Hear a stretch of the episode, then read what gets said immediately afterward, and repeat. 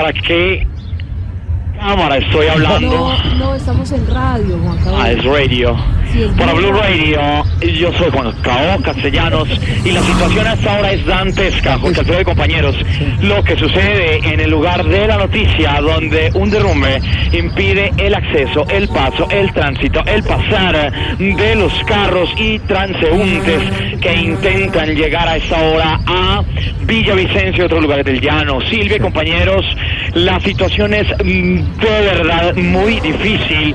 Eh, a esta hora hay demasiada tierra por remover. Hay algunos jóvenes que trabajan en la vía intentando con todas sus fuerzas, con todas sus energies, trasladar a las personas. Y a esta hora hay mm, eh, personas que nos quieren colaborar con la entrevista. Amigos, su nombre, un joven de los que trabajan en estos momentos en la situación. Hola, hablas con Robinson. Robinson, la pregunta para Blue Radio. ¿Por qué tanto barro? Pues lo que pasa es que yo tengo 14 años, como mucha grasa y a veces me encierro en el baño. Ok, es suficiente, es la razón por la que se ve tanto barro a esta hora. Algunas de las personas sacan provecho, comerciantes espontáneos que salen al paso del derrumbe a intentar conseguir algunos pesos con la situación. Amigos, su nombre. Llegó Parientico. Mm, eh, supongamos que es un llanero, ¿no? Esta es Sí, una voz de un supongamos, ya. llanero que trabaja en la Que vida. estuviera allá. Sí, supongamos, ¿no? es hipotético la situación. Eh, parientico, cuéntenos. Eh, está vendiendo tamales. Sí, señor Parientico. ¿Cómo le ha ido con la venta de tamales aprovechando este derrumbe? No, camarita, muy mal, camarita. Pero ¿cómo es posible que en un derrumbe le esté yendo mal con la venta de tamales? Porque se me quedaron al otro lado del derrumbe.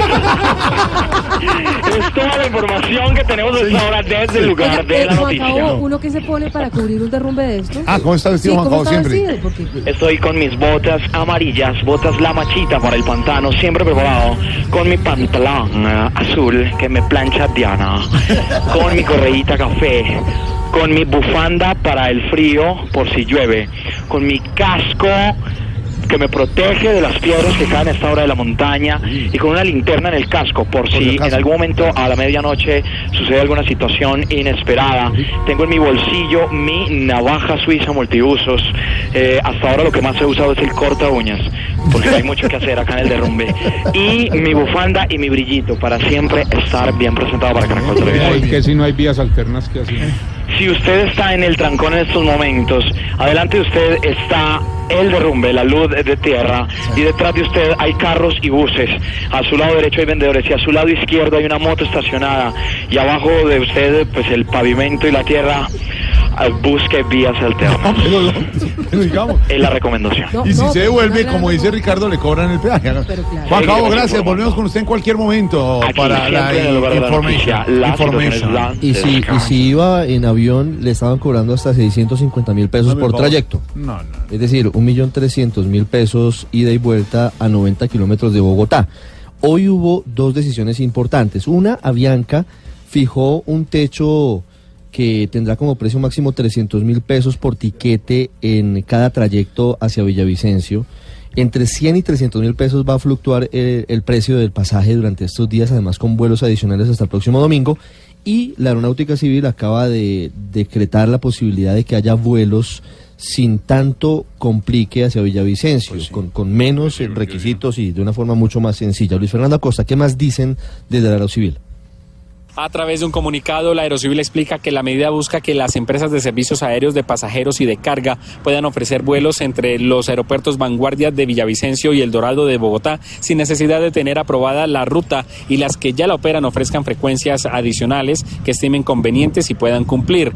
En este mismo sentido, amplía el comunicado que se habilitó la operación aérea nocturna del aeropuerto Vanguardia, dando prioridad de asignación de slots en el aeropuerto El Dorado a las empresas que vuelan hacia Villavicencio. La aeronáutica civil le pidió a las aerolíneas tarifas adecuadas y que se ajusten a las necesidades de los usuarios. También explica que para aliviar los costos de los servicios aéreos, la entidad no cobrará durante este plan de contingencia la tasa aeroportuaria ni los servicios de protección al vuelo en las operaciones originales en el aeropuerto Vanguardia. A esta hora se desarrolla una reunión en la Aerocivil para determinar otras medidas que ayuden a amortiguar el impacto que ha generado el cierre de la vía al llano. Luis Fernando, gracias. Eh, Ricardo y Silvia, con su venia tengo al periodista estrella también en el aeropuerto. Ah, es que tiene la Ya doble se trasladó. velocidad. Sí. Ah, pero le rindió. Sí.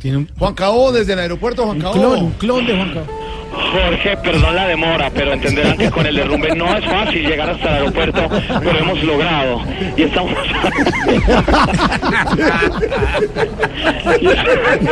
si sueno cansado es porque tuve que correr para lograr llegar hasta el lugar de la noticia. Y se quitó la bufandita para correr. Miércoles se me quedó la bufanda en el afán, ¿sí? por eso no me gusta andar a las carreras.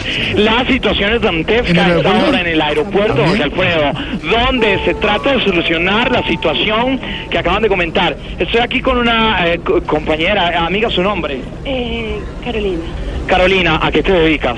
eh, yo soy auxiliar de vuelo. Auxiliar de vuelo, auxiliar de vuelo. ¿Trabajas con alguna aerolínea? No, yo le vendo la hierba hasta cuando. No. Ah, con razón. ok, es la situación hasta ahora que se presenta con el tema de las aerolíneas, donde se busca amortiguar un poco la situación que está presentando con todo el sistema de los aviones. Sí. Eh, se ¿Qué ven aviones vinculados a aviones como el Airbus 747, el Boeing Conting 3444 y el FOQ 3326, que es uno de los más utilizados.